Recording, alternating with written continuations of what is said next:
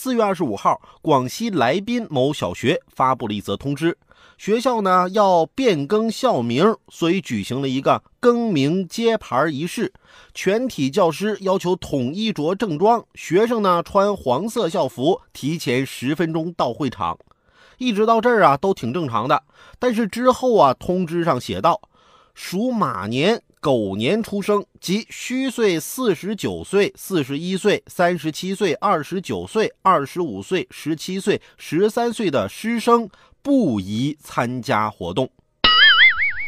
这都什么年代了，怎么还搞起封建迷信来了呢？试问，有这样一个封建的脑子的校长，如何教育新一代的社会主义接班人呢？好在。当地教育局表示，该校校长已经被停职。你看看，你这风水看的一点都不准呢！